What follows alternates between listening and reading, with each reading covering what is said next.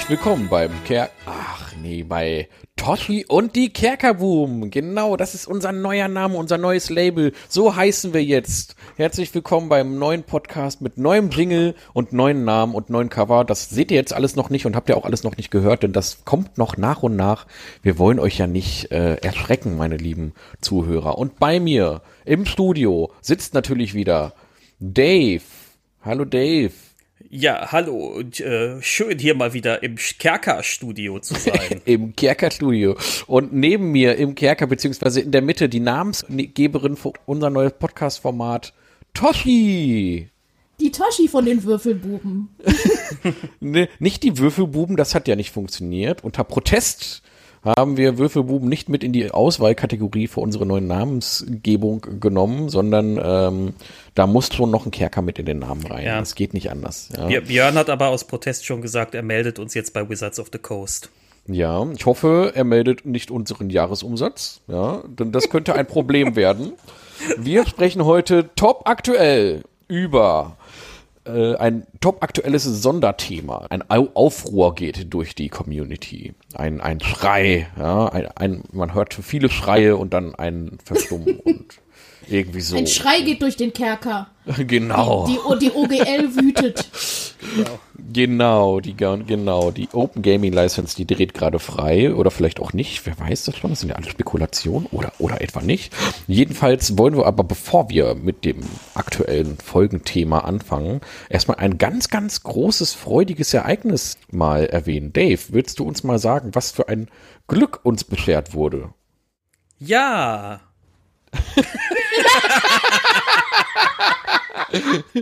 dann leg, du meinst, dann leg mal. Du, du, ah, ich, du meinst mit Sicherheit. Ach so, warte mal, ich muss mal ganz ich meine, kurz. Ich meine unseren Kaffee. Ja, wollte ich gerade sagen. Wir haben einen Kaffee spendiert bekommen. Ja. ja. Und äh, da, darum li vielen lieben Dank an den Michael. Und, ja, danke schön. Ja, ich hoffe, ich hoffe, davon müssen wir jetzt nicht 25 Prozent abdrücken, ne? Ja, das könnte problematisch werden, ja. Also es kommt darauf an, wenn jetzt jeder, der das jetzt hört, ein Euro bezahlen, uns ein 1 Euro Kaffee spendieren würde, dann wahrscheinlich immer noch nicht. Aber es würde auf jeden Fall. dann hätten wir einen Euro. hätten wir einen Euro. Hallo Fan, schön, dass du uns hörst. Heute mal wieder nur für dich. nee, ich weiß, dass der Bär uns auch hört. Das müssen mindestens zwei Leute sein. Außer der Bär heißt Micha. Man weiß es nicht. Auf jeden Fall. Ähm, Vielleicht ist hat Bär so ja. Multi-Accounts, so, weißt du? Ja, also wir nutzen das jetzt nochmal kurz als Gelegenheit. Ja, wir haben einen kleinen Kofi-Account. Ähm, wer mag, kann uns da gerne mal eine Kleinigkeit spendieren. Das fließt einfach komplett nur in diese Serverkosten werden und äh, das erfreut unser Herz äh, und ist eine ganz tolle Anerkennung, wenn ihr das tatsächlich macht. Ja, mal und ich jauchze vor Freude. eine, eine kleine Freude zu machen. Das ist auf jeden Fall sehr nett gewesen. Vielen lieben Dank nochmal an dich, Michael.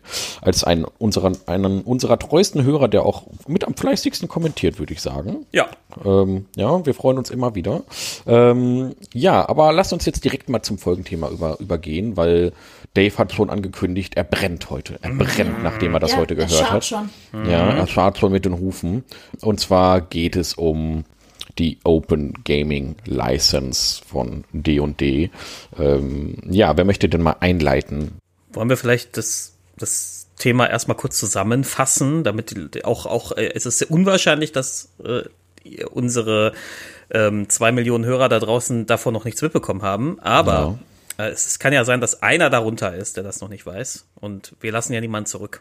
Nein, also so aktuell wie wir sind, kann das wirklich gut sein, dass es noch nicht ja, mitbekommen ja, hat, weil ich hatte, es ist, ist uns heute erst in die Timeline gespielt worden. Ja, es ist aber ähm, schon hart durch die Community gegangen. Twitter, es gab einen Twitter-Hashtag, der hat auch sogar eine Zeit lang getrendet bei Twitter. Also das ist, ja, gut, ähm, okay. das, das da geht Ding schon was los. Ist schon rum, ist auf jeden Fall rumgegangen. Ähm, Wizards, es ist ein Leak aufgetaucht, ähm, der die neue überarbeitete ähm, Open Gaming License von Wizards of the Coast äh, quasi aufzeigt. Vielleicht erstmal kurz, was ist das überhaupt, diese Open Gaming License? Das ist eigentlich ein ganz ganz cooles Ding, was Wizards of the Coast so zweit, äh, im Jahr 2000 äh, gemacht hat. Und das ist äh, so, da kann halt jeder sagen, ich nehme jetzt hier von Wizards dieses Regelwerk und baue darauf meinen eigenen Content. Das ist damals zu, ähm, zur dritten Edition äh, rausgehauen worden. Und die Idee dahinter war, dass man ähm, Drittherstellern die Möglichkeit bieten möchte, Produkte zu veröffentlichen, die Wizards of the Coast selber nicht als lukrativ genug erachtet. Ja? Also wo sie sagen, okay, nee, also das machen wir jetzt nicht, das ist jetzt, ne, das da kriegen wir nicht, verdienen wir nicht genug Geld mit. Macht ihr mal ruhig, hier ist die Open Gaming License, könnt ihr ruhig machen. So, ihr dürft nur bestimmte Sachen nicht, nicht sagen oder nicht benutzen, ja, vergessene Reiche sind unser Ding, ja, aber ihr könnt ein eigenes Reich machen. Und da waren eigentlich alle immer voll d'accord mit und das ist jetzt seit 23 Jahren das ging so über, es gibt noch diese D20-Lizenz, äh, äh, das ähm, floss dann so langsam in diese OTL über.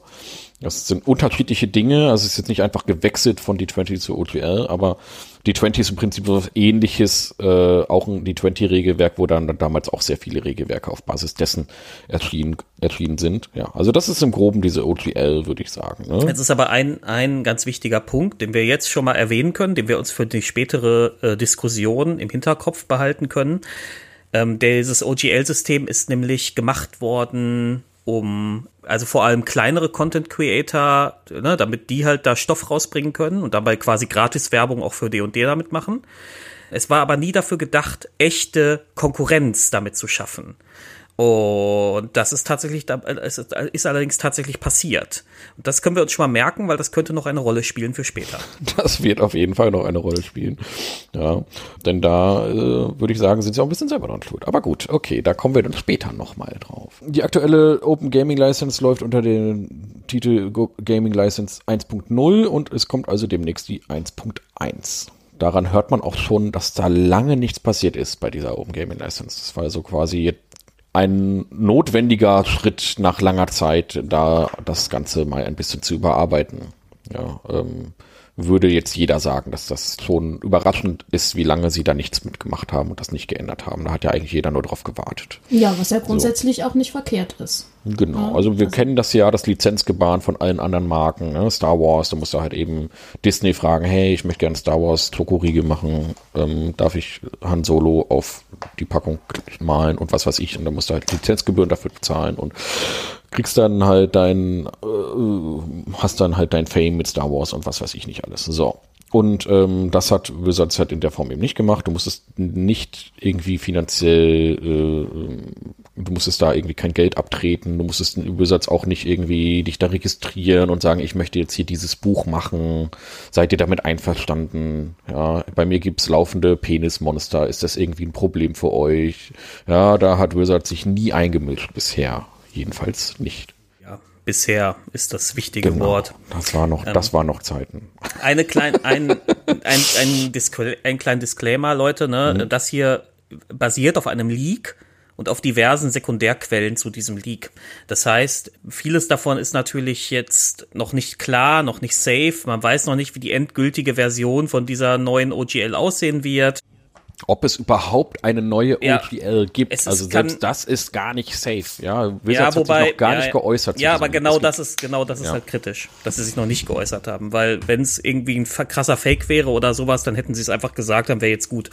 Haben sie aber nicht. Nee, aber trotzdem, ne, ich will damit nur sagen, das ist alles noch nicht safe und alles, was wir hier ableiten aus diesen Informationen, ist wie immer begründete Spekulation. Das heißt, das kann natürlich auch alles ganz anders kommen. Wir erheben hier keinen Anspruch darauf, die großen Orakel zu sein und äh, alles perfekt vorherzusagen. Aber vielleicht ein bisschen. Oh, ja, ja, ja, ja. Außer alles, was Totti sagt, ist hundertprozentig safe. Da könnt ihr von ausgehen. Totti? Totti? Ja, ja, ja okay. ich, deswegen wähle ich meine Worte auch weise.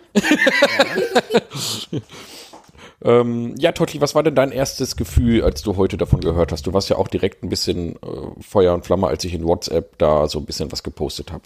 Ja. Da ging ja ähm, heute erstmal eine Diskussion in Facebook los. Was war denn da so dein Eindruck? Ähm, da gehen, da, da, stecken natürlich zwei Seelen in meiner Brust. Mhm. Einerseits ähm, als D&D-Spieler und auch als ähm, kreativer Mensch, der gern was Eigenes auch dazu dichtet, dazu kreiert, dann alleine die Vorstellung vielleicht rückwirkend noch irgendwie dafür belangt zu werden, fand ich, finde ich gruselig, da kommen wir bestimmt gleich nochmal drauf. Auf der anderen Seite natürlich auch aus Unternehmersicht durchaus nachvollziehbar, äh, wenn man jetzt im Nachhinein, sie haben ja jetzt quasi in Anführungsstrichen eine unfassbar lange Testphase gehabt, in den äh, anderen Unternehmen und gesehen, dass sich das sehr wohl rentiert. Ne? Ähm, da jetzt zu sagen, oh, wir möchten dann doch auch was davon abhaben, ist nachvollziehbar, sicherlich begründet, aber ähm, ja, da, da kommen natürlich dann, also auf der einen Seite denke ich halt, das ist das, was man als Unternehmer vielleicht möchte, dass das Unternehmen wächst und gedeiht. Auf der anderen Seite, da den anderen so dann eventuell das Wasser abzugraben und eventuell dazu zu führen, dass kleinere Unternehmen sich das dann nicht mehr leisten können, ob man sich dann nicht auch irgendwo ins eigene Fleisch schneidet. Weil man hat, man profitiert ja von der Kreativität der, und, und von der Werbung der anderen, ne, die man kostenlos erhalten hat. Genau, du, du sprichst da nämlich was ganz Elementares an. Ähm, das werden wir gleich in Zahlen noch mal ein bisschen näher erläutern, aber es geht tatsächlich um die Existenzgrundlage und die Existenz äh, mittlerer bis größerer Unternehmen, die davon bisher profitiert haben. Und bisher war es bei der OTL ja trotzdem immer so, dass du, wenn du dann ein Produkt, ein Drittherstellerprodukt gekauft hast, musstest du als Grundlage trotzdem das Spielerhandbuch äh, von D&D mindestens haben. Das war also immer ein, immer ein Werbeeffekt für die offiziellen D&D-Produkte. Das stand auch immer direkt vorne drin. Du benötigst dafür äh, in der Regel Monsterhandbuch, Spielerhandbuch, Spielleiterhandbuch wurde immer so, diese drei Sachen wurden dann genannt, dass man das benötigt. Ja, das war immer so ein Werbeeffekt mit dabei. Ja, und ich, ich denke mir bei der ganzen Thematik auch irgendwo, also ich vertrete da, kommen ja sicherlich dann gleich nochmal eure Standpunkte, aber ich bin da so ein bisschen, dass ich hoffe, dass es wenn das jetzt tatsächlich die Planung sein sollte, dass es vielleicht noch mal irgendwie einen besseren Kompromiss gibt, so das ist das, worauf, wo meine, äh, wo mein Standpunkt jetzt derzeit liegt. Also ich, ich, kann schon verstehen, dass ein Unternehmen Anteile haben möchte, aber ob das genau exakt so in der Form aussehen muss, das wage ich doch. Also ja, ja. Also theoretisch ist das auch meine Position. Aber ich glaube nicht, dass es einen erheblich besseren Kompromiss geben wird, weil ich eine Theorie habe, warum die das machen und dass das Teil eines langfristigeren Plans ist. Das werde ich jetzt aber, aber noch ich glaube, wir müssen jetzt mal langsam ein bisschen, wir müssen langsam mal ein bisschen konkreter werden. Ja. Was machen die überhaupt? Äh, genau. Ich würde sagen, wir fangen jetzt, bevor wir anfangen mit den, mit den Prozentzahlen und mit den, mit dem Geldwerten und so, fangen wir doch erstmal mit den groben Sachen an. Was hat das eigentlich für eine Auswirkung auf uns als Community? Also, ähm, naja, ja, vielleicht sollten wir, wir, mal, vielleicht sollten wir erstmal sagen, welche Sachen da überhaupt drin stehen. Mhm. Genau, ja, vielleicht so. genau. Mach doch mal eine kleine, kleine, grobe Zusammenfassung. Was steht eigentlich da drin, Dave? Also, was sind so die Sachen, die man, die sich ändern werden? Werden. Also die ursprüngliche Open äh, Open Gaming License, das war eigentlich ein relativ kurzes Dokument, ich glaube 900 Zeichen oder so, irgendwie ganz kurz. Das, woran man schon absehen kann, das war jetzt kein rechtlich ausgeklügeltes Dokument so, ja, sondern das war im Grunde nur so ein Wisch. Hier, das, wir haben so ein paar, wir haben so ein paar kleine Regeln. Du kannst aber mit dieser OGL einfach dein Ding machen und have fun, have fun und sag bitte, schreib bitte vorne rein, dass du wir, dass die Spieler das Spielerhandbuch kaufen müssen. Alle sind glücklich. Ja, so. Das neue Dokument hat 9000 Worte. Ist also schon mal erheblich ausgeklügelter. Äh, äh ach, übrigens, nee, genau, nicht 900 Zeichen, sondern 900 Worte. Genau, was ähm, man sagen. Ist also zehnmal so groß. Was beinhaltet das? Also, zum einen ich glaube, der, der, der Punkt, über den am meisten diskutiert wird, ist der Punkt, dass die, dass in Zukunft ähm, Content Creator Geld werden bezahlen müssen für diese Lizenz und zwar von ihren Umsätzen, die sie damit machen, 25 Prozent. Aber nicht nur 25, nicht einfach 25 Prozent von den kompletten Umsätzen, sondern wenn sie über 750.000 Dollar kommen, dann müssen sie für den Betrag, der da drüber liegt, 25 Prozent zahlen. Also wenn sie 750.000 Dollar und ein machen würden, müssten sie 25 Cent äh, bezahlen. Ja, so. Genau. Klingt natürlich jetzt erstmal relativ moderat. Aber das ist tatsächlich für so etwas größere Dinger, sowas wie Paizo, die ja Pathfinder machen, da kommt schon ordentlicher Betrag zusammen. Ja? Dann teilen die das Ganze ein in drei Tiers das Initiate-Tier, das Intermediate-Tier und das Expert-Tier. Das, das versteht bisher noch gar keiner, warum es in drei Tiers sind, obwohl es eigentlich ja nur um zwei Definitionsspielräume geht, nämlich einmal Definitionsspielraum von 0 bis 750.000 und Definitionsspielraum 2 darüber. Also warum gibt es da noch ein mittleres Tier? Kann man schon mal überlegen, ob man, ob sie da vielleicht nicht auch was mit vorhaben. Sehr gut möglich. Und der andere große Punkt, neben dem Geld ist dieser, ist dieser Punkt mit den, mit die Frage rund um die Rechte an anderen Sachen, sowas wie Artworks, sowas wie, was machen kleine Content Creator, ne? So jemand wie Chris, der bei uns da war, sein Abenteuer vorgestellt hat. Und der das ja auch für, äh, weiß ich gar nicht, für neun Euro und äh, auch verkauft online. Ja. Und hier ist der Clou, dass in Zukunft alles, was so ein Chris macht, quasi von vornherein Wizards of the Coast gehört und dass Wizards of the Coast auch so eine Art ähm, Regelkatalog machen wird, ähm, so eine Art Code of Conduct. Und wenn Wizards of the Coast sagt, naja, Chris, du hast ein cooles Abenteuer, aber leider, leider hast du auf Seite 5 eine Zeichnung drin, die gefällt uns gar nicht, die verstößt gegen unseren Code of Conduct, dann können sie dieses Abenteuer einsacken und sie können es aber, weil, weil sie die Rechte daran haben, selbst nochmal weiter verbreiten. Sie können das selber auflegen. Ja, nicht nur das, also sein, sein Abenteuer basiert ja quasi dann auch auf der OGL in der Form, dass es eben sich auf die Regelwerke beruft und ne, ähm, gehört einfach ihnen, wo der, der, der Trick. Abenteuer. Der Trick ist halt, dass sie das quasi, sie können ihn quasi an der Verbreitung hindern, durch irgendeinen fadenscheinigen Grund, so von der, so nach der, nach dem Motto, ja, hier, du, du verstößt hier auf Seite 8 gegen unseren Code of Conduct. Und können das dann selber rausbringen, ne? Ob sie das mit so einem Chris machen, ist die Frage. Das wird natürlich spannender bei so mittelgroßen bis großen Anbietern. Das andere Ding ist, dass so ein Chris jetzt auch noch ein, eine Bürokratiehölle vor sich haben wird. Weil Chris muss immer beweisen können, dass er unter diesen 750.000 es tut mir leid, Chris, dass wir dich jetzt als Beispiel nehmen. Ja, ja. Wir nehmen den Aber, Chris jetzt als Beispiel, weil er schon mal hier war. Genau, weil er schon mal hier war. Genau. Da, er wird immer beweisen müssen, dass er unter diesen 750.000 Dollar Jahreseinkommen, Jahresumsatz ist. Das heißt, er, er muss das also, also das wird für ihn jetzt nicht so das Problem. Aber wie gesagt, für alle, die so ein bisschen in einem leicht größeren Bereich arbeiten, ja, da haben die noch mal ganz viel Bürokratie, die sie zusätzlich machen müssen. Ja, reden wir mal jetzt hier in Deutschland von dem kleinen Ulysses Verlag, der dann einfach mal hier die Mythgard Regelwerke übersetzt oder, oder Fate Fort äh, auf Kickstarter rausge, rausgehauen hat, mit, ne, wo man dann natürlich am Kickstarter Umsatz sieht, was die über Kickstarter machen, aber das wird ja dann auch nochmal im eigenen Laden verkauft.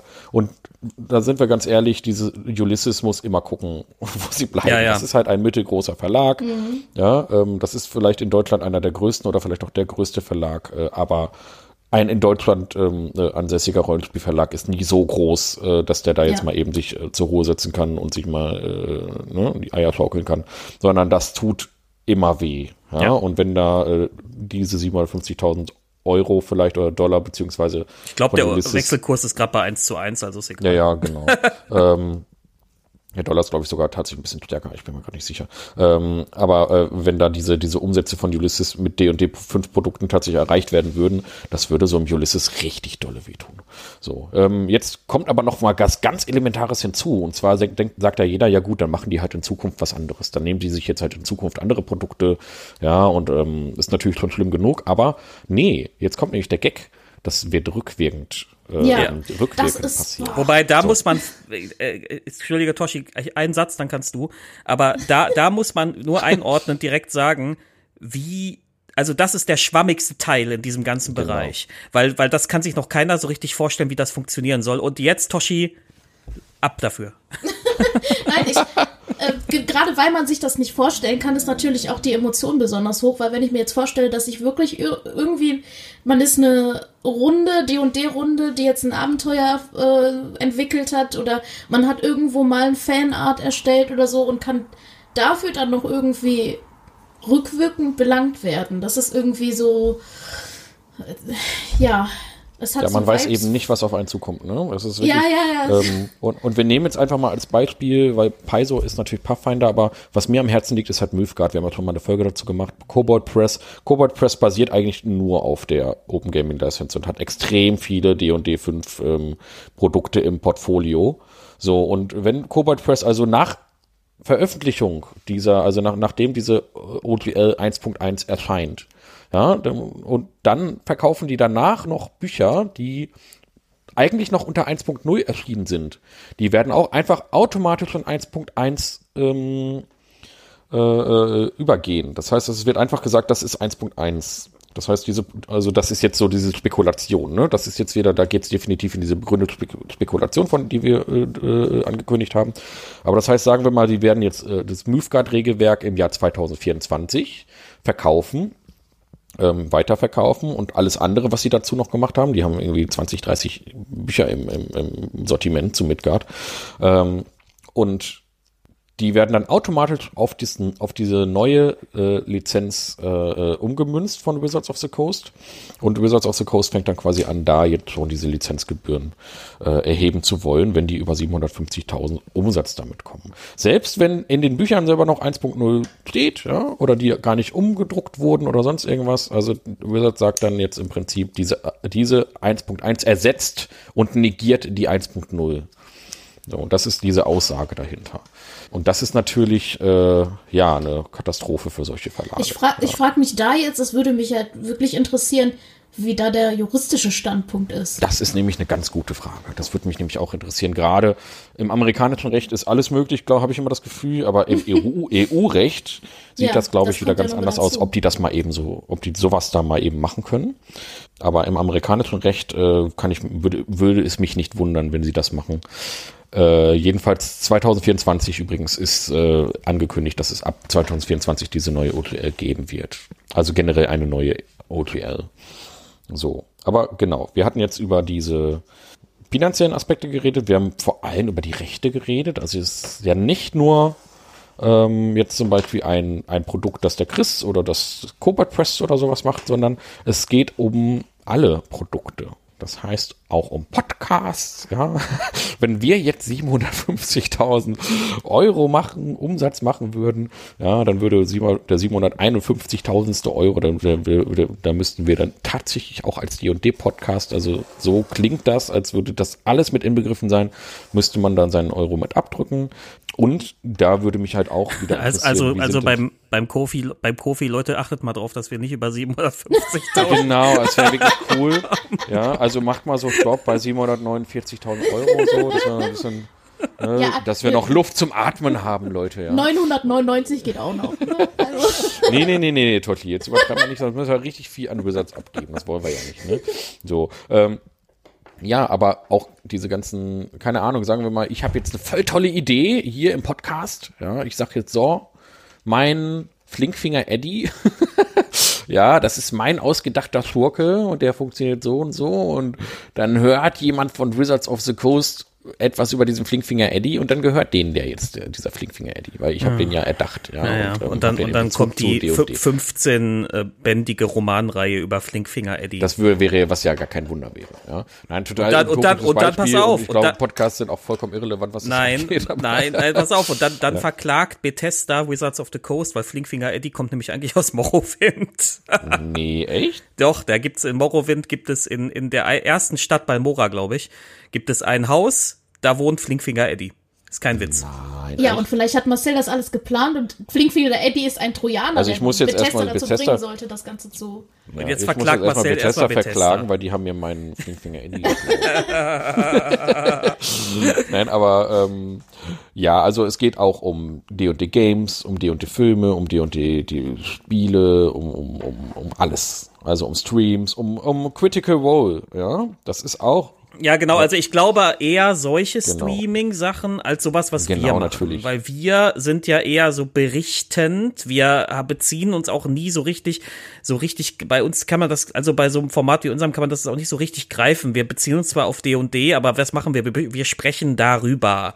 Das kann man, glaube ich, sehr, sehr schlecht, ähm, da kann man, glaube ich, sehr, sehr schlecht, aber so, so genau, solche, ähm, solche Streaming-Formate, ja, wie Critical Role. Ich meine, Critical Role ist eh schon eng mit Wizards of the Coast verbandelt. Ich glaube, um die muss man sich gerade keine Sorgen machen. Ja, aber, Ähm, aber trotzdem, wenn die jetzt eben Lizenzgebühren abdrücken müssten, was hindert die daran zu sagen, ach komm, eigentlich, äh, die Leute interessieren sich gar nicht für das Regelwerk, ich mit dem wir glaube- spielen. ich glaube Die tatsächlich. Für uns. Da, da ja. die Critical Role Leute auch teilweise schon auf dem Wizards of the Coast YouTube-Channel und so ver, verbra- ver, ähm, auftauchen. Ich glaube, da sind schon Verträge im Hintergrund, die das Ganze lukrativ Ich genug denke auch, machen. ich denke auch. Aber das ist halt auch, ne, Critical Role ist auch so die, ist ja auch schon wieder die Elite dessen.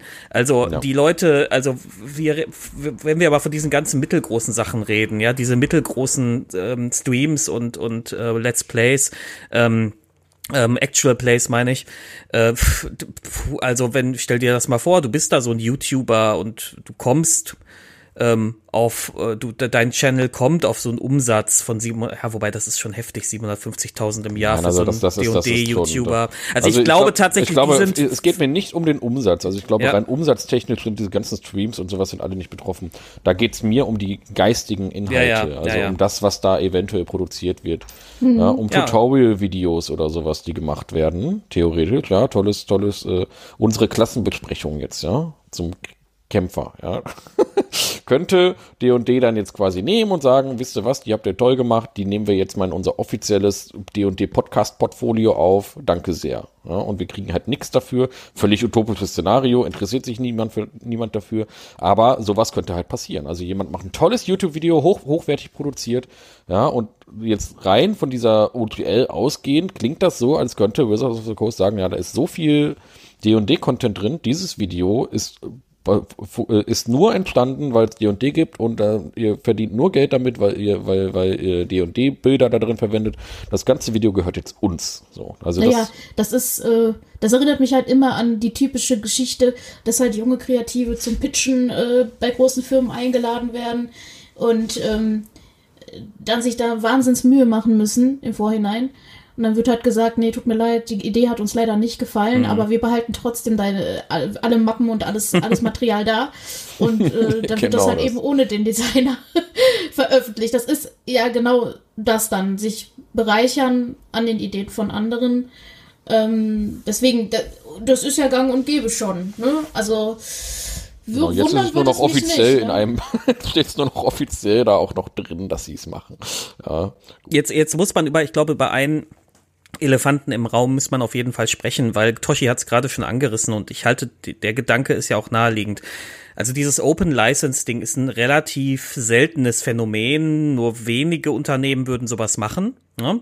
weil, ähm, naja, die, die, die, die verlieren halt, äh, die verlieren halt Geld an ihrer, die, die, an ihrer Lizenz so, ne? Und jetzt haben sie jetzt aber trotzdem ja über 20 Jahre lang so gemacht. Jetzt kann man natürlich durchaus argumentieren, ja, natürlich, natürlich ist das verständlich, dass die sagen, wir wollen ähm, jetzt auch ein Stück ab von dem Kuchen haben. Vielleicht haben sie das auch so analysiert und haben sich so überlegt, naja, also viel mehr werden wir auch mit der Open License nicht mehr wachsen können. Das geht einfach nicht. Die Nische ist quasi ausgedehnt. Wir können da nicht mehr rausholen. Dann können wir das jetzt so auch beenden. Jetzt ist halt nur der springende Punkt. Warum denn gerade 25 Prozent von diesen Umsätzen? Weil das ist ja eine, das ist ja ein richtig fettes Stück vom Kuchen. Richtig, Ja? da hast du doch gerade gesagt, du hast auch schon eine ne Idee. Warum? Also, also ich kann, ich, ich spekuliere jetzt mal ganz kurz, weil du ja diese Frage gestellt hast. Ich denke, du wirst direkt selber eine Antwort darauf geben wollen. Aber Ich habe zumindest eine spekuliere Theorie. Ich glaube, das ist eine, das ist eine unternehmensvernichtende Summe. Ja. Einfach.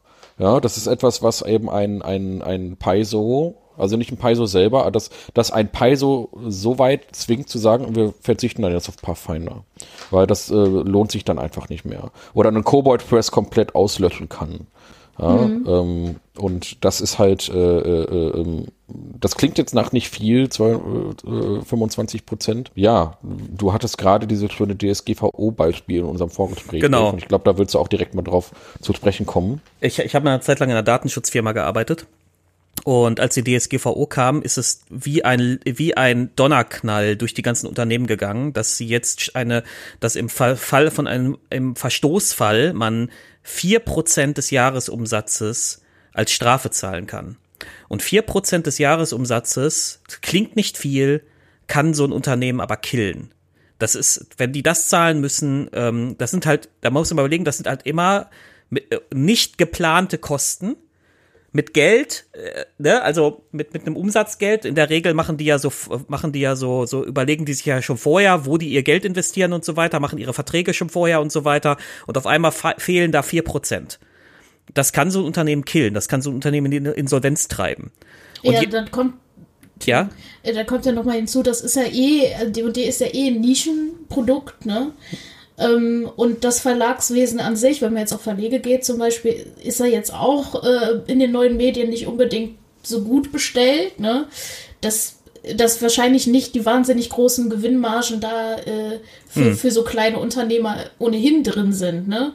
Ähm, ich denke, das kommt noch in, erschwerend dann hinzu, ne? Ja, Ja, so ist genau. Und, und äh, das, das bricht halt einfach, also 25 Prozent von allem, was über 750.000 Dollar ist, das kann dieses Unternehmen, das killt es einfach. Das killt also es wir, einfach. wir können jetzt mal nur mal so ein Beispiel nehmen. Facebook musste ja wegen diesem EU-Datenleck, musste die 265 Millionen Euro zahlen an Strafe. So.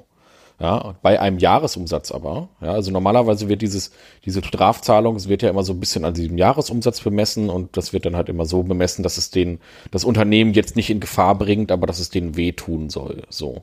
Ja, 265 Millionen Dollar sollen also Facebook wehtun. Facebook hat einen Jahresumsatz von 85 Milliarden Dollar. Das heißt also, die Berechnung von 265 Millionen Dollar ist also da angeblich etwas, was Facebook wehtut, aber nicht schadet. Ja, so. Und da, da kann man schon sehen, wie knapp angeblich diese, diese Umsatzzahlen immer bemessen sind und wie, wie, wie, ähm, äh, äh, wie viel schlimmer dann 4% wären jetzt in diesem Fall. Ja, und, genau. 25 Prozent, so. Und ähm, ich, also ich glaube, die verfolgen mit dieser, mit diesem Ding zwei, zwei Strategien. Zum einen, das hast du gerade schon gesagt, das ist eine unternehmensvernichtende Summe. Das heißt, das Ziel wird sein, sowas wie Paizo oder sowas wie, ähm, wie heißt der Müfgard Verlag noch? Ähm, Cobalt Press. Genau, Cobalt Press, einfach auszutrocknen, weil das sind große Konkurrenten. Paizo deshalb, weil Pathfinder war mal größer sogar als D&D eine kurze Zeit lang, ähm, aber Pathfinder ist auf jeden Fall einer der größten. Ich würde sogar, ich glaube Mhm. Ich sogar, würde sagen, das ist der ich glaube, das größte ist der Konkurrent. größte Konkurrent. Ne? So. Pathfinder ist auch sehr erfolgreich. Äh, Die haben zwei auch sehr erfolgreiche Videospiele rausgebracht. Äh, Wir können übrigens gerne mal über Wrath of the Right zu sprechen, wenn ihr mal Bock habt. Aber das war am Rande. Ähm, äh, erfolgreich, also die, die sind halt auch multimedial inzwischen erfolgreich. Es gibt auch Pathfinder Actual Plays und ähm, generell ist Pathfinder sehr, sehr beliebt und erfolgreich und der größte Konkurrenz auf dem US-Markt. Und der US-Markt ist immer der, um den es primär geht bei US-Unternehmen. Wir erinnern uns an unsere Hasbro-Folge. Die sind immer sehr US-zentrisch. Das heißt, würde man Pathfinder wegkriegen und wir erinnern uns, äh, ich habe es ja gerade gesagt, die, jetzt habe ich die Formulierung nicht. Ich habe doch gerade am Anfang gesagt, das müssen wir uns merken für gleich. Ähm, Na, du Ja, hast ich das zu mehreren nicht, Sachen gesagt. Du hast zu ganz vielen Sachen gesagt. Äh, meintest du die Formulierung, dass es, äh, dass sie sich keine eigene Konkurrenz machen wollen? Genau, Das genau, das, genau. Das war ja genau. die ursprüngliche Idee dieser Open Gaming License, dass man sich keine eigene Konkurrenz damit macht. Das ist dann aber passiert. D äh, unter anderem auch durch Wizard selber, weil Wizard war halt so blöd und hat D&D 4 rausgebracht. Das stimmt eben. Ja. ähm, das äh, hat da äh, haben sie sich also haben sie sich halt Pathfinder halt ungewollt selber groß gezüchtet und das das möchte man jetzt damit quasi beheben, also die Hauptkonkurrenz wegmachen und das zweite Ding ist, dadurch, dass man jetzt so Leuten wie Chris und ganz vielen anderen kleinen Content Creatoren diese drakonischen Sachen aufbürdet, dass sie immer nachweisen müssen, wie viel Geld sie eingenommen haben, dass sie immer nachweisen müssen, wo überall sie anbieten und so, trocknet man nach und nach diese kleinen Märkte aus, die es überall gibt. Und warum hat, und jetzt stelle ich euch mal eine Frage, so unter dieser Prämisse, Leute, warum hat Wizards dann wohl D&D Beyond gekauft? Um alle Leute dahin zu schieben.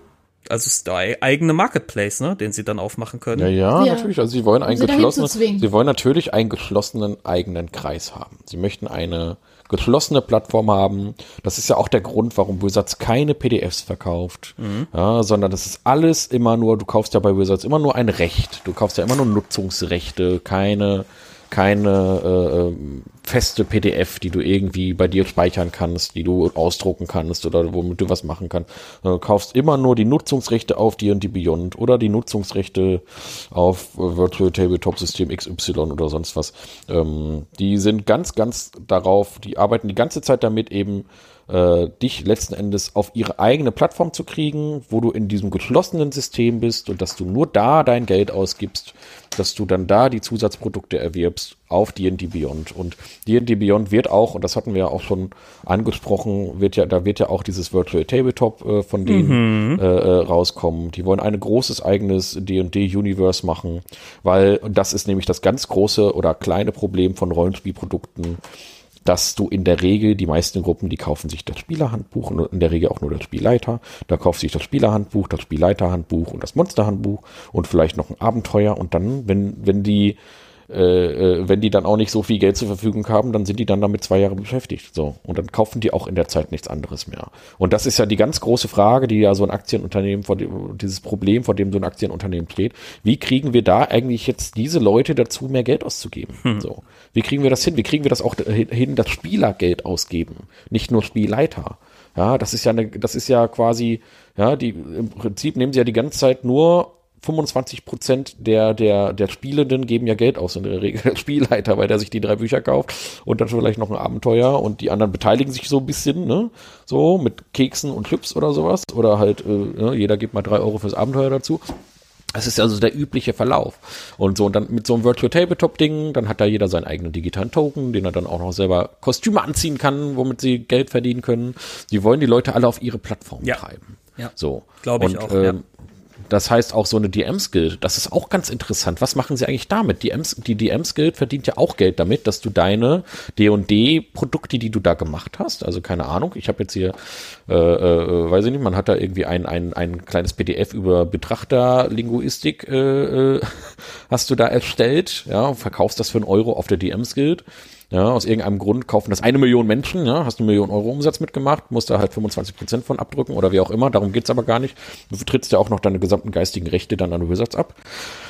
Aber, aber die DM-Skill verdient ja auch Geld damit. So, mhm. muss die DM-Skill, das Geld, das sie damit verdient hat, dann auch an Wizards abgeben? Das ist ja dann auch nochmal so eine spannende ja, Frage. Ja, sie ja? oder sie selbst oder die Content Creator oder sogar beide. Oder beide, ja. ja. Das ist nämlich die Frage. Ja, das sind alles so Sachen, Boah, das, das wäre doch nice, da kann man direkt mal zweimal abkassieren. ja, ich, würde, ja. ich komme, würde doch hier beide zur Kasse bitten. Ja. ja, und das wird spannend. Also entweder wird dann die M-Skill teurer oder wie auch immer, weil sie dann Sachen abdrücken müssen und so weiter und so fort. Also da sind noch ganz viele spannende Fragen. Und auch da, wenn Sie zum Beispiel jetzt sagen, okay, so eine, so eine Plattform wie die M-Skill, die Geld verdienen damit, dass sie die, dass die D&D-Produkte hier verkaufen, die ähm, sind davon auch betroffen. Mhm. Ja, auch wenn sie gar nicht die Open Gaming License, also im klassischen Sinne die OTL verwenden, aber die werden vielleicht auch in irgendeiner Form da einklassifiziert. Weil ich kann mir vorstellen, dass sie auch diese Plattform gerne ähm, loswerden wollen, damit alle Produkte im D&D Beyond landen. Da möchte ich was einwerfen, was ihr ja. bestimmt sonst auch erwähnt hättet, dass ich denke, dass man sich damit aber, wie ich vorher ganz am Anfang schon mal gesagt habe, vielleicht auch ins eigene Fleisch schneidet, weil vielleicht die ganzen Content Creator und äh, die Nebenpublisher halt dann sagen, ähm, also die Verlage dann sagen, äh, das machen wir nicht mit. Äh, wir nehmen uns quasi das raus, was wir an eigenem damit reingebracht haben, bauen uns ein völlig eigenes System. Oder halt eben, wenn man eh schon der stärkste Konkurrent war und da quasi schon ein großes Fundament vorweisen kann, dann zu sagen, wir machen was eigenes, wir sind nicht auf, äh, wir sind nicht angewiesen.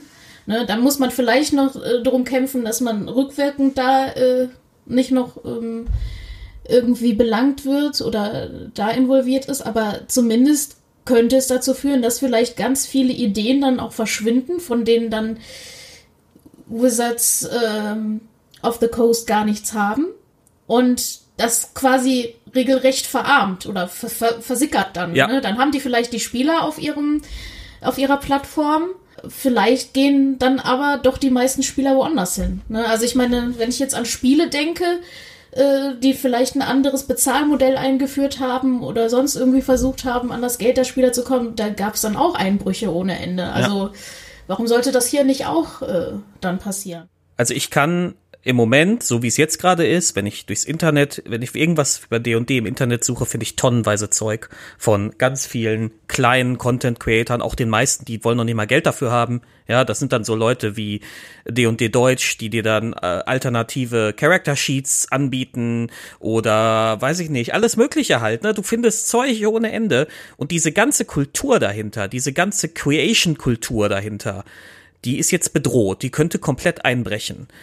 Also ich sag ganz ehrlich, wenn jetzt zum Beispiel Paizo so schlau wäre, und das war auch, glaube ich, der ganz große Fehler, dass Paizo bei Pathfinder 2 nochmal die OTL äh, ins Boot geholt hat, weil es war eigentlich klar, dass irgendwann Wizards da äh, diese OTL, diese Lizenz anders vermarkten wird, dass sie da nochmal Geld für haben wollen. Ähm, wenn Paizo von Anfang an jetzt zum Beispiel gesagt hätte, wir machen jetzt, wir haben ein eigenes Regelwerk entwickelt, ja, wir haben ein eigenes für Pathfinder 2 basiert auf unseren neuen Regeln, ja, D und D ähnlich, aber es ist wirklich was eigenes, ja, und eigentlich müssten sie das jetzt machen. Sie müssen jetzt, sie haben jetzt ein Jahr Zeit, ja, das ist viel zu kurz für so eine große Redaktion, aber sie haben jetzt theoretisch ein Jahr Zeit, wenigstens schon mal sich einen Plan zu machen, ja, ähm, und sie müssten jetzt eigentlich nächstes Jahr Pathfinder 3 rausbringen, auf einem komplett neuen Regelwerk basierend. Und ähm, dann äh, kann die und kann Wizards die mal kreuzweise. Und ähm, dann äh, könnten sie, wenn sie richtig schlau sind, machen sie da selber so eine Art Open Gaming License raus. Ja. Ähm, dass sie, also wenn sie das vernünftig und adäquat machen, dann, ähm, sie sind schon so groß und wenn sie da selber dann Drittprodukte an, äh, erlauben, selber eine Open Gaming License machen, dann graben die aber ordentlich Wizards of the Coast ein Community ab. Weil Wizards macht sich, und das sieht man gerade in der Community auf jeden Fall, in der Community, die sich für sowas interessiert, das muss man auch mal sagen, ne? das ist ja immer so ein Bubble-Ding, äh, macht sich gerade sehr, sehr unbeliebt mit der ganzen Geschichte. Also da sieht man sehr, sehr viele sehr wütende Videos von Content-Creatern und Reaktionen und ähm, ich sag mal ganz ehrlich, ich habe keinen Bock mehr, Wizards of the Coast Produkte zu kaufen. Mhm. Ja, ja, das ist dann auch so ein Moral, für, für sich irgendwie so ein, so ein moralisches Problem, ne? Ja. Also selbst wenn man da jetzt nicht direkt von betroffen ist, will genau. man das unterstützen. Also, also ich sag mal so, unsere vorletzte Folge hieß, wie die Tieflinge ein Service-Game erfanden und irgendwie mhm. passt ja. das gerade sehr gut, ne? Ja, also, ja, also es ist, sie, sie, sie, sie können, sie könnten damit eine ganze Content Creator-Kultur ähm, quasi ausdünnen. Ähm, und, und ähm, ja, ich meine, was, es ist ja auch scheiße für dich. Also selbst wenn du jetzt nicht unter diese Leute fällst, die, die richtig viel Geld damit machen und dann irgendwie ab 750.000 Dollar gucken, wo sie bleiben, ähm, äh, die müssen halt auch immer gucken, dass sie immer nachweisen können, dass sie nicht so viel Geld verdient haben, dass sie immer sagen können, wo sie ihren Content überall angeboten haben und so weiter. Und das ist halt super unattraktiv. Und ein ganz wichtiger Punkt kommt noch hinzu. Wizards behält sich auch vor, Teile dieser OGL einfach in relativ kurzen Abständen auch zu 30 verändern. 30 Tage. 30 Innerhalb Tage. von 30 Tagen können ja. diese Sachen angepasst werden. Das heißt, alle 30 Tage können Sie sagen, so alle 30 Tage, jetzt sind es 30 Prozent übrigens. Ach ja. ja. und jetzt müsst ihr uns 40 Prozent abtreten. Ach ja, übrigens, Tier 2 bedeutet jetzt, dass alles, was von 250.000 mhm. bis 750.000 oder was das jetzt genau war, die müssen jetzt äh, 20 Prozent abtreten. Tier 2, äh, genau. Das ist nämlich genau ja, das. Genau. Ja, warum ist, gibt es ein Tier 2? Ja, also das, unter dem jetzigen System, das Sie da drin haben, brauchen sie das nicht. Genau. Ne? Das äh, hat also alles seine Gründe und das ist nicht, äh, ja, nicht umsonst ja, ein Grund äh, ist so ja, gemacht. Also, der nach außen getragen worden ist, dass sich das nicht so rentiert, wie sich das rentieren müsste. Also der Zweig. Ja, aber das liegt auch daran, äh, ich weiß, was du meinst, das liegt daran, dass Hasbro ist ein Aktienunternehmen.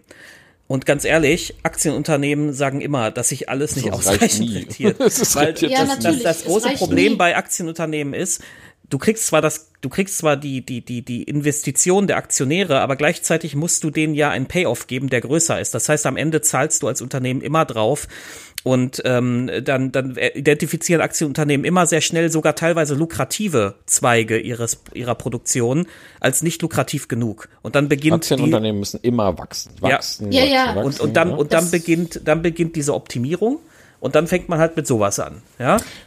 Ja. ja. Weil so schlecht lief's für Dungeons and Dragons in letzter Zeit überhaupt nicht, ne? Wenn man auch äh, da denkt dran, äh, daran denkt. Stranger Things, ähm, hier, ähm, ah, jetzt habe ich den Namen vergessen. Die Cartoon-Serie, verdammt. Wo äh, Vox Machina. Vox Machina, genau. Ah, so großartig. Das, ne?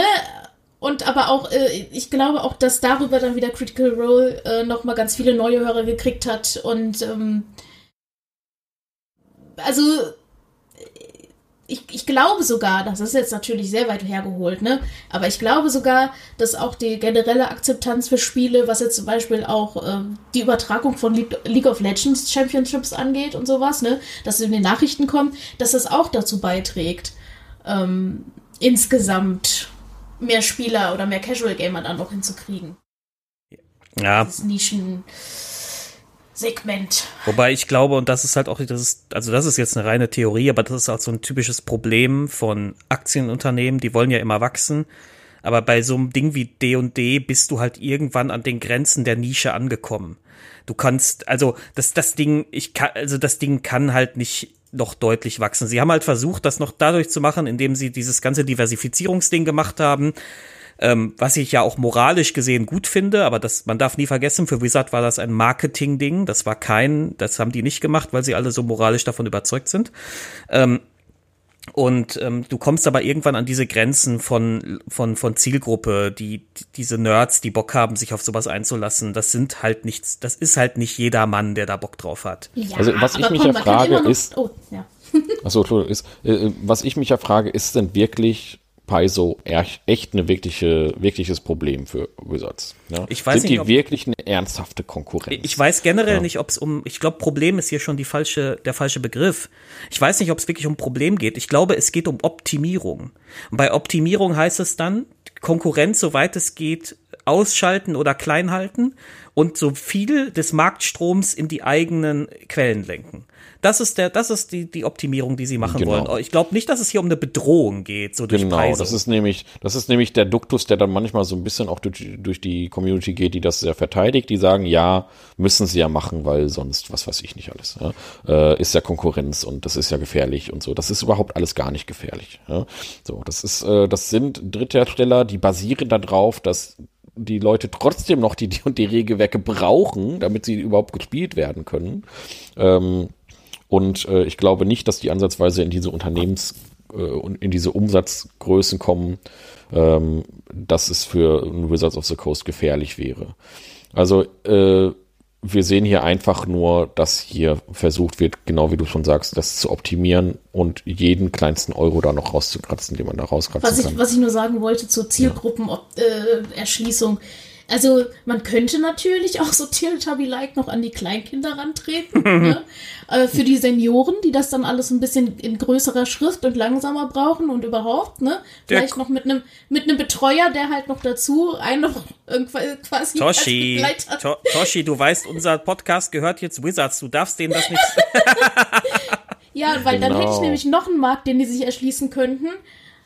Den Haustiermarkt. So, und zwar, dass man Spiele mit deinem Tier und dann kann man da noch kleine Abenteuer mit seinem Tier draußen erleben oder drin oder sonst was.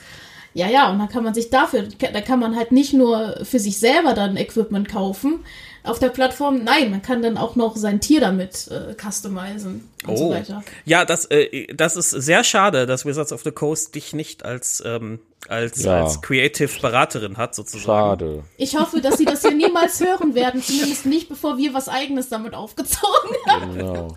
Schade, schade. Nee, aber ähm, jetzt kommen wir noch mal dazu, warum ist eigentlich, sind eigentlich diese Dritthersteller so erfolgreich? Würde ich gerne noch mal kurz ja, bisschen, das ist eine gute Frage. wollen, mhm. weil das ist ja so eine gute Frage. Äh, warum sind eigentlich Dritthersteller so erfolgreich? Wie zum Beispiel, ich bleibe jetzt mal bei Midgard, weil ich von Pathfinder einfach gar keine Ahnung habe. Ich weiß nicht, wie das Produktportfolio aussieht bei, bei Pathfinder. Ich habe mich damit tatsächlich noch nie tiefgehender auseinandergesetzt.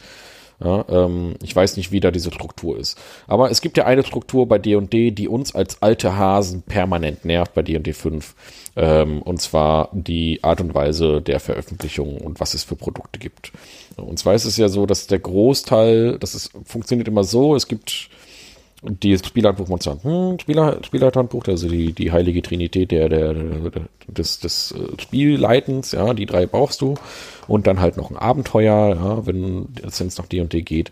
So, und dann gibt's dann natürlich noch so Zusatzbände, so Volos, Alma nach der Monster, Morden, Canes, irgendwas und so weiter.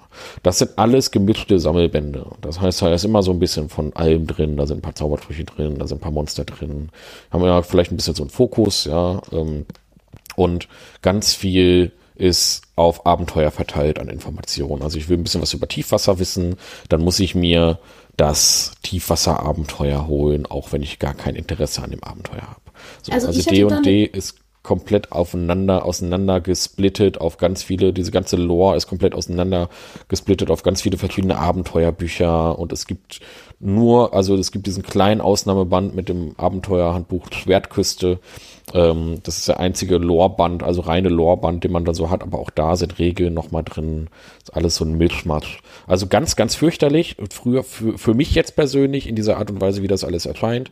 Ähm, und damals gab es, also zu 3.5 Zeiten, war es so, dann gab es halt eben das Vergessene Reichen Kampagnenset. Und dann gab es noch ein Buch Götter Feruns, da ging es nur um Götter. Und dann gab es noch ein Buch Völker Feruns, da ging es um die Völker von Ferun. Und, ganz, und in, in AD&D-Zeiten, dann gab es sogar noch Regionalbände, die sich dann mit Sembia oder mit Cormier oder sowas auseinandergesetzt haben.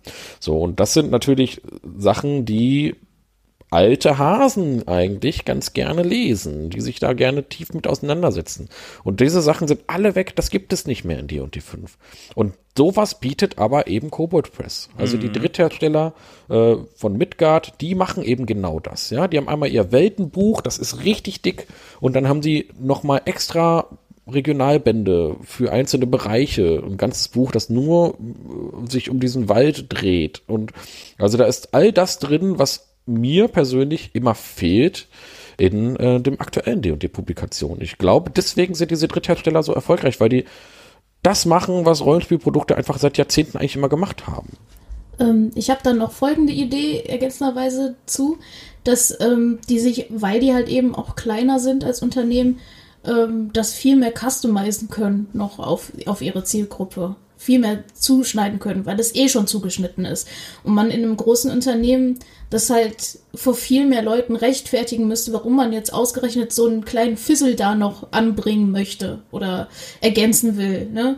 Also ich, ich kann mir denken, dass dann immer im Vordergrund steht, dass sich das nicht rentiert, weil es vielleicht eine zu geringe Auflage ist oder was weiß ich glaube, diese D&D-Produkte, die da so rauskommen, diese Abenteuerhandbücher, dieses Volus Almanach und so, das ist alles sowas, was entsteht auf Basis von Marktumfragen, von SEO-Optimierung äh, und so weiter. Also äh, Search Engine, Engine Optimization ist SEO-Optimierung. Das ist dieses, wie man seine Websites perfekt auf, auf Google-Suchergebnisse trimmt und ähm, ich glaube, auf diese Art und Weise werden dann auch teilweise solche solche Ja, Bücher natürlich. Also jedes, ja. gute, jedes gute genau. Unternehmen sollte das natürlich beinhalten. Genau, genau. Und, und ähm, ich glaube, nach demselben Konzept werden mittlerweile auch einfach Produkte gemacht. Also so funktionieren halt, die arbeiten mit unfassbar vielen Marketinginstrumenten. Auf diese Weise werden dann halt auch äh, ähm, wahrscheinlich, ich meine, das ist jetzt hier ein Aktienunternehmen. Das ist jetzt nicht die kleine Hobbyschmiede. Die arbeiten halt eben so, ja. Und, also du ähm, redest jetzt aber von dem großen Unternehmen, oder? Ich rede jetzt von Wizards of the Coast. Einfach. Okay, weil ich wollte nämlich gerade sagen, hä, das ist. Ähm, nee, nee, ich rede jetzt von WOTC, warum, warum diese Bücher so sind, wie sie sind. Weil Richtig, die eben, genau weil die eben, äh, äh, die sollen große bunte Pakete sein mit ganz viel drin. Ja, das scheint ja. das zu sein, was, weil das will der Kunde ja. Der möchte nicht einfach ein Buch über eine Region kaufen, sondern der will so viel wie möglich für sein Geld haben und so viel. Ja, das ist genau ja? quasi der Umkehrschluss von dem, was ich gerade gesagt habe, dass genau. diese kleineren Verlage können sich halt eben auf viel kleinere Themengebiete ähm, spezialisieren auch. Genau. Ein bisschen Fanservice anbieten und äh, einzelnen Stimmen oder, naja, einzelnen Stimmen, auf jeden Fall Spielerstimmen dann nachhorchen, äh, auch was gefragt ist. Und so ein großes Unternehmen hat jetzt nicht äh, da das Interesse, sondern das, was sich halt breit und viel verkaufen wird. Ne? Also. Ja. Und, und das, was eben die großen Umfragen ergeben, und diese großen Marketinginstrumente ergeben, ist aber vielleicht nicht das, was einfach der kleine Rollenspieler in seinem Rollenspielkeller da sich ins Regal stellen möchte. Der möchte gerne seine Regionalbände vielleicht einfach hinstellen. Ich finde ja auch dieses Volus einmal nach der Monster, da mache ich das auf und das ist lustig. Da sind dann tausend Sachen drin, dann sind dann hier noch mal ein bisschen hier und da und das ist auch schön, sich anzugucken und trotzdem äh, ersetzt es für mich aber nicht, es ersetzt für mich eben nicht diese Kampagnenbände, die einfach fehlen. Ja, dieses Völker Feruns oder sowas, das wirklich ein ganz tolles Buch war. Oder der Codex Dämonis, wie gerne ich diesen Codex Dämonis ja, ja. hatte und Codex Diabolis. Ja, diese Bücher, die sich mit Teufeln und, und Dämonen auseinandersetzen, die sich komplett nur auf diesen einen Bereich aus, äh, spezialisiert haben. Ja, die, die Hölle, die jeden Bereich der Hölle dann nochmal äh, äh, äh, ausdefiniert haben. Solche Sachen gibt es jetzt einfach alle nicht mehr. Und dann kommt eben jetzt halt so ein Midgard oder so ein Pathfinder, hat das vielleicht auch in der Form, ja, und bietet das alles. Und ähm, ich glaube, da geht jetzt gerade eben ein, ein alter, eine, äh, eine ältere Zielgruppe wechselt jetzt dahin. Das kann ich mir vorstellen. Aber ich weiß es nicht. Das sind jetzt nur so, da sind wir so ja Vermutungen. Auch schon, ja. Da sind wir ja auch schon im Rahmen der Folgen oder der Folgeneinarbeitung von mir äh, ähm, an das Thema gekommen, dass ich dann gefragt habe, ja, und wo kann ich denn noch was finden darüber? Und dann musstet ihr mir oft sagen, ja, äh, also logotechnisch wird von den neuen Sachen gar nicht mehr so umfangreich das publiziert. Genau. Ne? Da mussten wir dann immer in ältere Sachen zurückgreifen und das ein bisschen zusammenschnipseln. Ähm, ja, auch genau. natürlich mit der Begründung, äh, dass man dann mehr Vorstellungsfreiheit, mehr Interpretationsfreiheit hat. Das stimmt auf der einen Seite natürlich.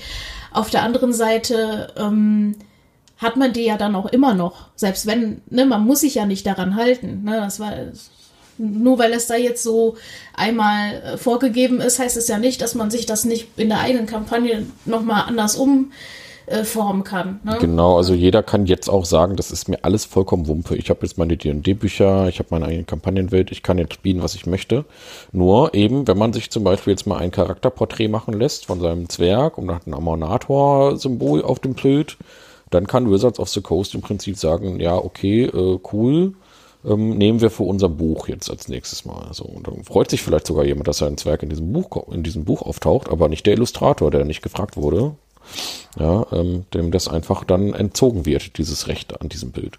Ja, das sind dann die Sachen, wo man sagt, das dann fängt es auch an, den kleinen Nutzer zu betreffen. Ja, ja wobei so. ich, ich, da will ich so ein bisschen Entwarnung geben, weil ich glaube tatsächlich, äh, so Artworks von irgendeinem Zwerg oder Elfen oder so, also es muss schon dieses Artwork muss schon deutlich erkennbar D&D sein. Und genau, ich meine halt, also deswegen habe ich ja extra explizit das Ammonator-Symbol erwähnt. Ja, ja, okay. Also es muss halt dann schon ganz klar einen D&D-Bezug haben. Äh, es muss halt ganz klar, äh, wie du schon sagst, es muss ein Betrachter sein, es muss eben irgendeinen Götterbezug haben oder sowas. Mhm. Etwas, etwas äh, ver vergessene Reiche Originäres zum Beispiel. Ich, ich glaube aber muss, muss nach wie vor, sein. Ich glaube nach wie vor nicht, dass irgendwie so Hobbyisten und kleine Content Creator sich da Sorgen machen müssen. Ich glaube, ähm, man kann sich darüber ärgern. Es ist halt einfach ja. wichtig, dass, dass, dass man da, da, da, dass man da sensibilisiert ist, auch als User und nicht einfach sagt, ach, mir doch egal, sondern man sollte das vielleicht einfach mal sehen, betrachten und dann auch die Petition vielleicht unterschreiben, die wir hier auf jeden Fall nochmal verlinken. Ja, das auf jeden Fall. Nee, aber ich glaube, abgezielt wird eher auf so mittlere Unternehmen. Das ist, glaube ich, das ist dann Beifang, meinst du? Das, pff, ich du, ich glaube, ich glaube tatsächlich nicht, dass das, dass, dass Wizards jetzt den, den, den bürokratischen Aufwand betreiben wird und und jetzt irgendwelche kleinen Content Creator da mhm. oder oder oder irgendwelche D&D Facebook Gruppen durchforsten wird nach irgendwelchen Bildern oder so. Das glaube ich tatsächlich nicht. Ich glaube ähm, auch nicht. Sie haben ja bisher auch und das muss man auch ganz klar sagen. Ich mir ist kein einziger äh, Fall bekannt, wo überhaupt irgendjemand ähm, zum Beispiel wegen irgendeiner PDF oder sowas belangt wurde. Also man sieht ja, egal was man macht, wenn ich auf Facebook unterwegs bin, äh, ich habe ja diese D&D, ähm, ich war ich war ja längere Zeit Admin der der Mitadmin der D&D Facebook Gruppe. Ähm, jetzt seit kurzem nicht mehr, einfach auf Zeitgründen, aber wir hatten immer wieder immer wieder andauernd Fälle von Leuten, die irgendwie PDFs hochgeladen haben, die das geteilt haben, englische PDFs oder so, weil die halt wirklich sehr leicht und sehr schnell zu finden sind, wenn man danach auch nur ein bisschen sucht. Und es ist einfach so, dass Wizard sich bisher scheinbar, jedenfalls in Deutschland, nicht dafür interessiert und da einfach äh, die gewähren lässt. Also es gibt ganze Seiten, die einfach ja seit Jahren existieren, wo man das ganze Zeug irgendwie sich scheinbar runterladen kann. Ähm, das, da gibt es keine großartigen rechtlichen Schritte bisher dagegen. Also Wizards of the Coast macht, ist in diesem Bereich scheinbar ähm, ja recht kulant, was so Kleinvieh angeht. Das interessiert die nicht. Ja, also die kümmern sich eben dann doch tatsächlich eher um die großen Fische. Es geht aber mir persönlich ein bisschen so ums Prinzip auch, ja, dass es eben überhaupt möglich ist, dass es überhaupt so eine so eine so eine Lizenz gibt, die dann wirklich solche Sachen ermöglicht. Das finde ich auch unfassbar, dass man sowas, dass man sich überhaupt traut, sowas reinzuschreiben. Ja, aber ähm, na gut, wenn man sich auch traut, reinzuschreiben, dass man alle 30 Tage da Ja, ich das, das, ist so dreist. Das ist auch so krass. Das, das ist, ist, so dreist. Du hast halt am Anfang ja. zugestimmt und plötzlich, zack, kommt halt was völlig anderes so. Ja, ich meine, muss sich das einfach vorstellen, da ist so ein Cobalt Press und das hat seine Existenzgrundlage auf dieser Open Gaming License aufgebaut. Das ist natürlich schon, schon schwierig immer, seine, seine Existenzgrundlage auf sowas aufzubauen.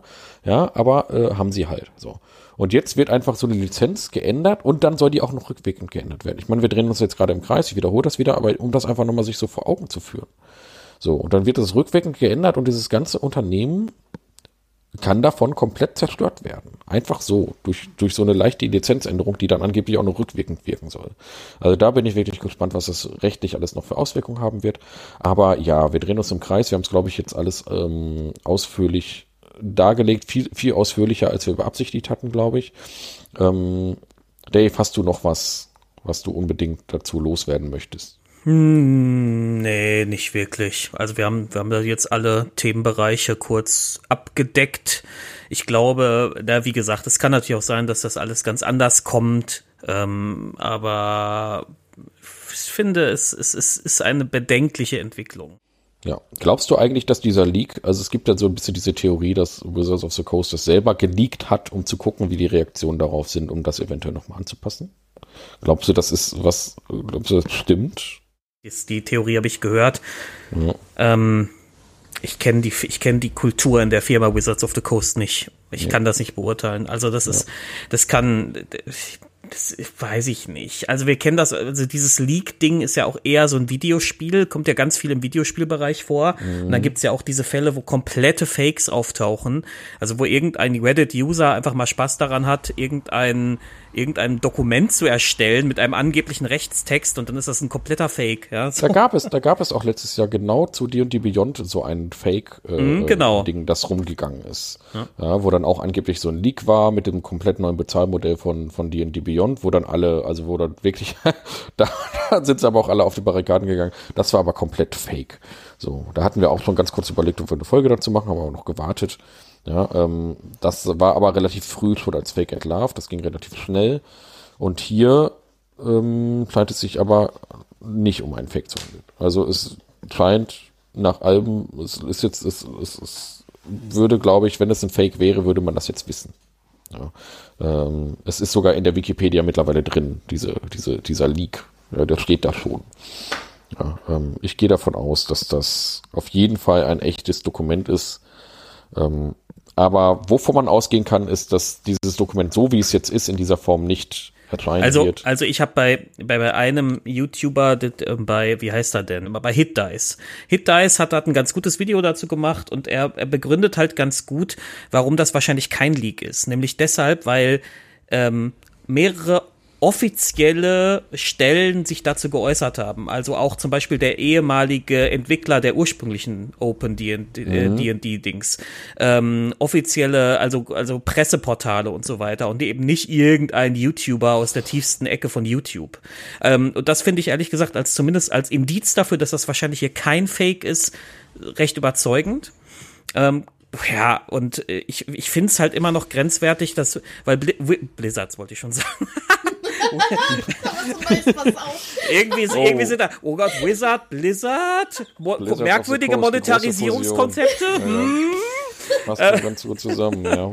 ähm, nein, aber, aber, aber ich finde es halt nach wie vor strange, dass Wizard, also wenn, wenn das irgendein Fake wäre, müsste Wizard ja nur eins machen, müssten sie einfach einen Tweet absetzen und sagen, Leute, das ist ein Fake, alles Bullshit.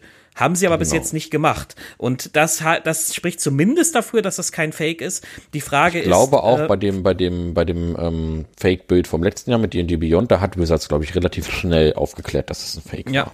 So, und deswegen, also die, die sind auch, die, die neigen e-, eben auch dazu, das dann aufzuklären. Nicht so wie ist dann Teil, ne, hängt ja auch ein bisschen von der Firmenkultur ab äußert man sich zu irgendwas oder nicht oder so, ja. Selbst ja, da gebe ich zu, da man könnte ja, das Tutor-Game von, von Wizard of the Coast nicht. Genau, genau. Man könnte ja auch zum Beispiel sagen, okay, wir arbeiten tatsächlich an der Open Gaming License äh, äh, tatsächlich äh, und unser Dokument ist gar nicht so anders als dieser Fake, deswegen sagen wir lieber erstmal nichts dazu oder so oder wir lassen es mal laufen und gucken mal, was wäre, da sind ja ein paar gute Ideen drin. mal gucken, wie die Community reagiert mhm. auf diesen Fake. Mhm. Ja, und äh, wenn alle das cool finden, nehmen wir das ja vielleicht über, übernehmen wir das ja vielleicht. Nee, das ist alles nicht der Fall. Ich glaube nicht, dass es Fake ist. Das ist, glaube ich, ähm, ja, tatsächlich ich ein echter Leak. Ähm, genau. Ich habe noch einen ganz kleinen Aspekt, den ich doch nochmal anführen möchte. Ähm, nochmal zu Cobalt Press zurück. Und zwar Cobalt Press ist auch eine, hat auch für D&D 5 gearbeitet. So, Das ist nämlich auch nochmal eine ziemliche Arschnummer, wenn man das nochmal überlegt. Also bei Cobalt Press arbeiten ehemaligen, ehemalige Wizards of the Coast Mitarbeiter mittlerweile auch ganz viele, weswegen diese Produkte auch so gut sind, ganz nebenbei noch. Ähm, und äh, die haben zum Beispiel ähm, an Geister von Salzmarsch, Ghost of Swordmarch mitgearbeitet. Oder die haben an der Tyranny of Dragons Kampagne mitgearbeitet. Also Cobalt Press wurde sogar von Wizards of the Coast beauftragt, ja, D&D-Produkte herzustellen und kriegen jetzt quasi diesen Dolch in den Rücken. Ja. Muss man auch nochmal aus der Warte sehen. Das ist wirklich sehr unangenehm, was da passiert. Also auch unter diesem Aspekt nochmal. Also sie sagen jetzt hier, wir wollen jetzt ja hier keine Konkurrenz züchten, aber sie bezahlen die Konkurrenz sogar, damit sie ihnen Produkte herstellen. Ja, also das ist alles ganz schöne eine ganz schöne Arschnummer, was da in dieser Form passiert. Ja. Also das, das ist es ja. so oder so. Egal, was ja. da jetzt bei rauskommt, es ist eine Arschnummer. Es ist, ich weiß, dass es da draußen auch diese Fraktionen gibt, die immer so tun, ja, das sind alles, das ist ja ein Unternehmen und die müssen ja so handeln und blau und blub und äh, dann immer so tun, als seien die ganzen als seien die ganzen Kapitalisten solchen Unternehmen hyperrationale Menschen ähm, was ja nicht der Fall ist. Und als würden sie am Hungertuch nagen und äh, ja, ja, genau, äh, genau. Also ähm, das, ähm, also es ist auf jeden Fall so oder so eine Arschnummer. Du kannst, also es ist, du, es ist nachvollziehbar, dass sie damit auch Geld verdienen wollen. Da, das gehe ich total mit. Ähm, dass das 25 Prozent sein müssen, ist schon sehr hart. Dass sie irgendwelchen kleinen Content-Creatern womöglich in Zukunft aufbürden, ständig Unterlagen darüber zu führen, über die drei Abenteuer, die sie mal irgendwo veröffentlicht haben finde ich auch ein bisschen sehr hart, ja.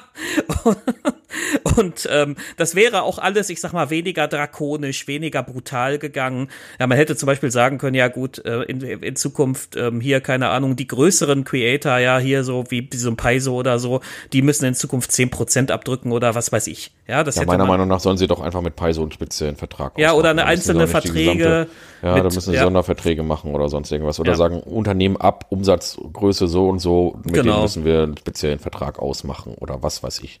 Ja, aber nein, das mhm. wird natürlich jetzt, äh, wir werden sehen. Wir werden jetzt einfach mal sehen, was passiert. Es ist, wie gesagt, ein, ein Leak eines Dokuments, das sich in Arbeit, in Bearbeitung befindet. Ja, da wird also, man kann davon ausgehen, dass das, was da so ist, so nicht veröffentlicht wird.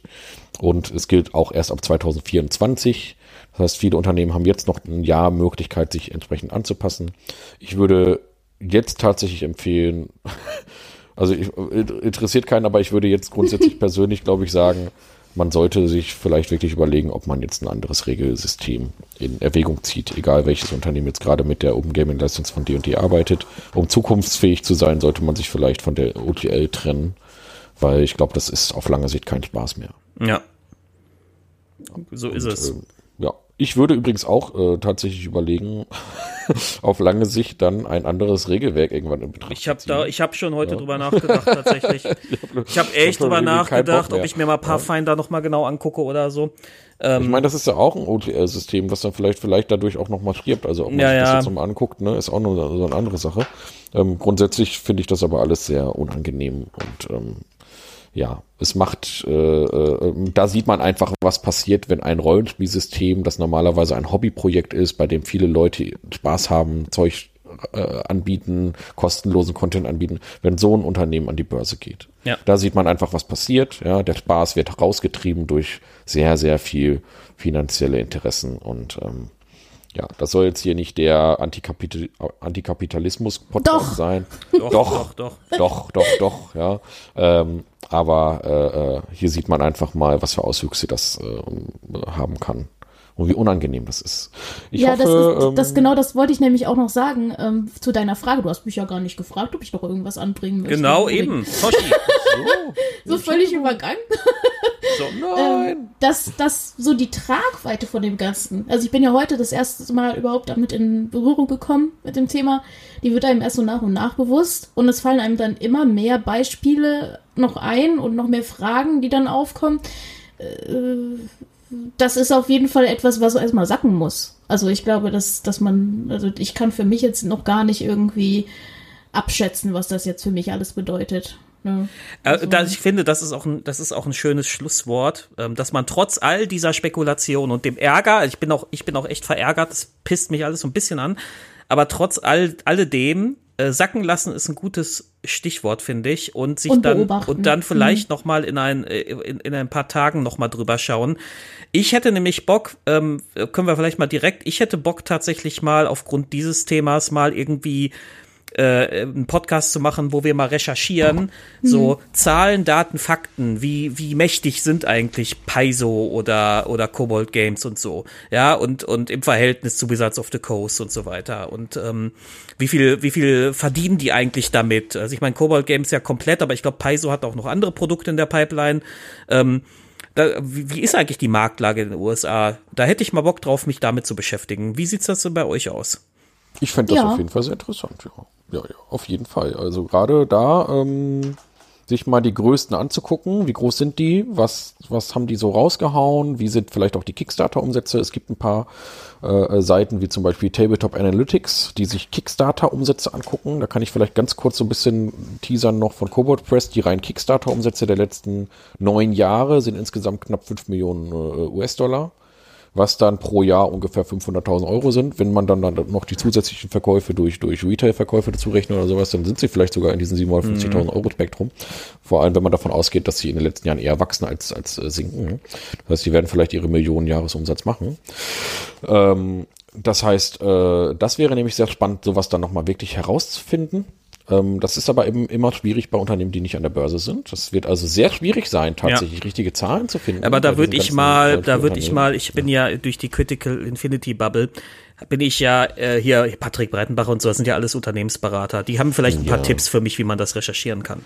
Das wäre gut, das wäre schön. Da werden wir auf jeden Fall nochmal was machen. Wir werden auch jeden Fall auch nochmal was machen, wenn sich zu diesem Thema noch was bewegt. Also wenn da neue, äh, neue relevante jeden Fall. Informationen kommen.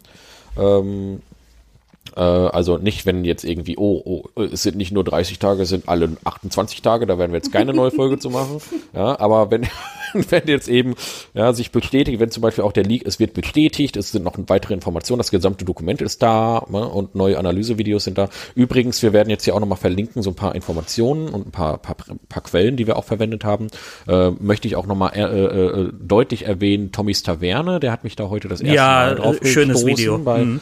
bei, ähm, bei Twitter. Ähm, auch ein sehr netter Kontakt bei Twitter.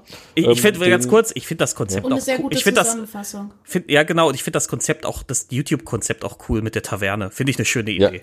ist ein, ein schön, schöner, schöner Channel, guckt euch den auf jeden Guck Fall mal, an. vom Kerker zur Taverne, ist das nicht herzlich?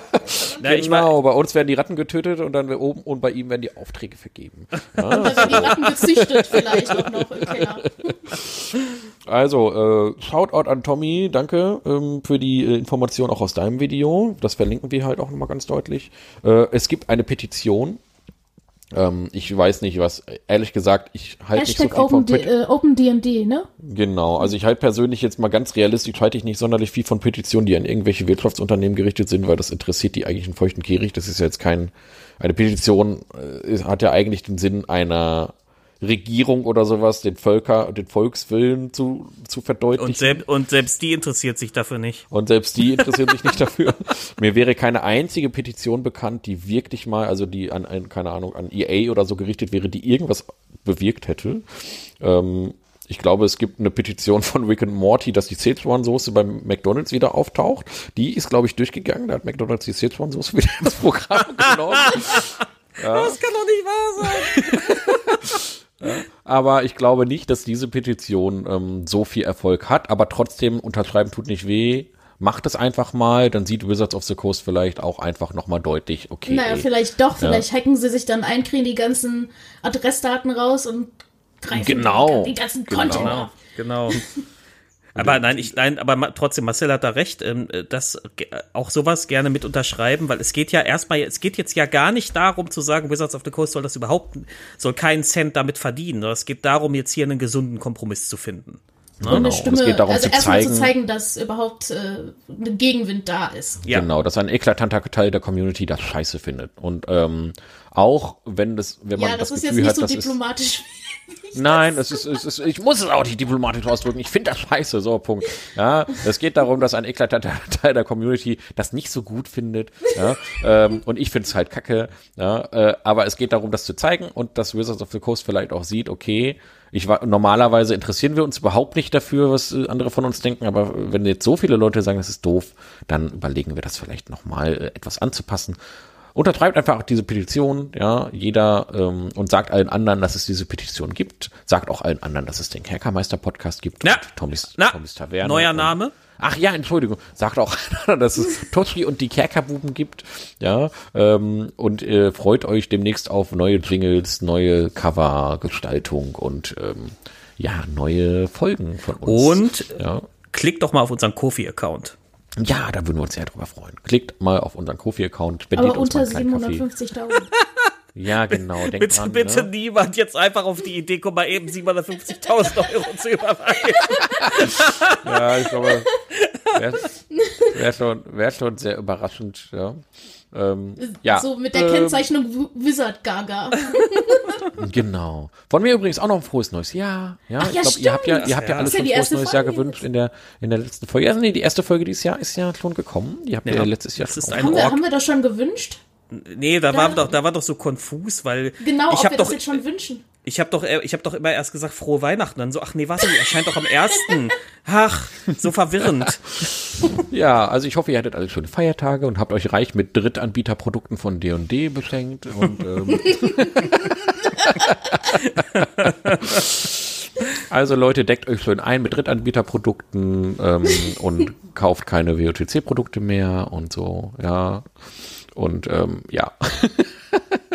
Wir hören uns, meine kleinen Freunde. Macht's Bis gut, bald. tschüss. Bleibt alle gesund. Ciao. Tschüss.